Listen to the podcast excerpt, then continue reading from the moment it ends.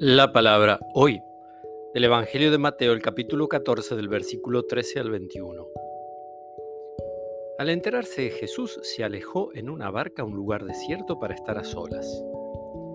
Apenas lo supo la gente, dejó las ciudades y lo siguió a pie.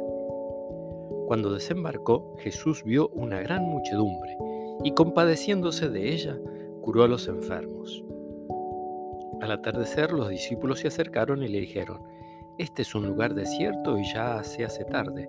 Despide a la multitud para que vaya a las ciudades a comprarse alimentos. Pero Jesús les dijo, No es necesario que se vayan, denles de comer ustedes mismos. Ellos respondieron, Aquí no tenemos más que cinco panes y dos pescados.